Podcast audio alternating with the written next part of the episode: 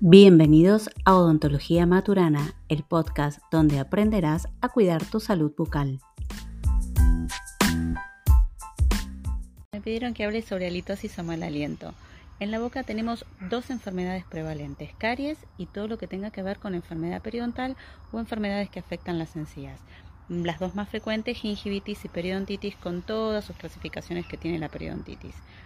Esas serían como las dos enfermedades más prevalentes de la cavidad bucal que pueden traer mal aliento.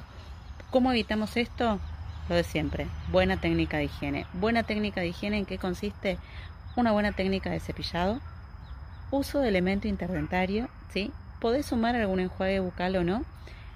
El cepillado dos veces al día, bien hecho, preferentemente después del desayuno, antes de irse a dormir siempre, no puede faltar y el elemento interdentario una vez al día, preferentemente a la noche. Y acá viene la pregunta, ¿por qué Estela sos tan insistente con la técnica de higiene durante la noche? Durante la noche todo nuestro organismo, todo nuestro metabolismo baja, pero el bacteriano no sube. Entonces, si a vos te quedan restos de comida, tienen 8 horas, 9 horas, el tiempo que duermas, a boca cerrada, habitualmente, el que no es respirador bucal, a boca cerrada, lo cual genera un ambiente como anaeróbico, sí, con falta de oxígeno, quiere decir eso, húmedo, y esto predispone a que todas las bacterias empiecen a como actuar más, a acelerar su metabolismo. ¿Y qué es lo que van a metabolizar?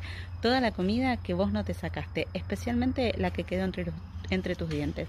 Así que, por favor, elemento interdental. Por supuesto que también hay otras causas que causan eh, mal aliento o halitosis.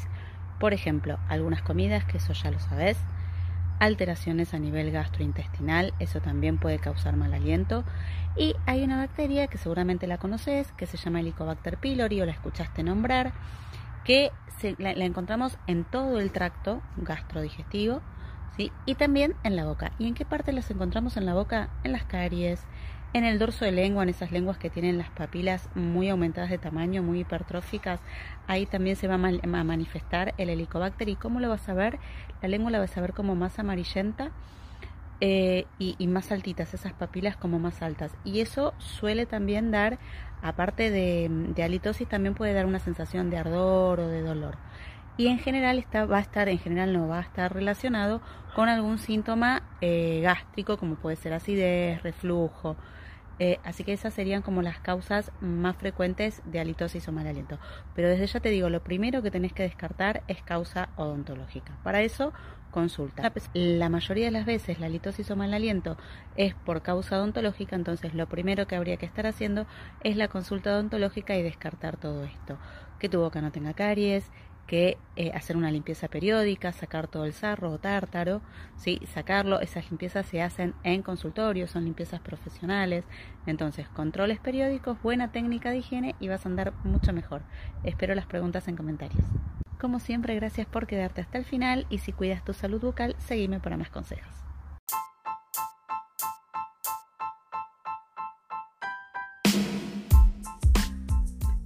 Gracias por quedarte hasta el final.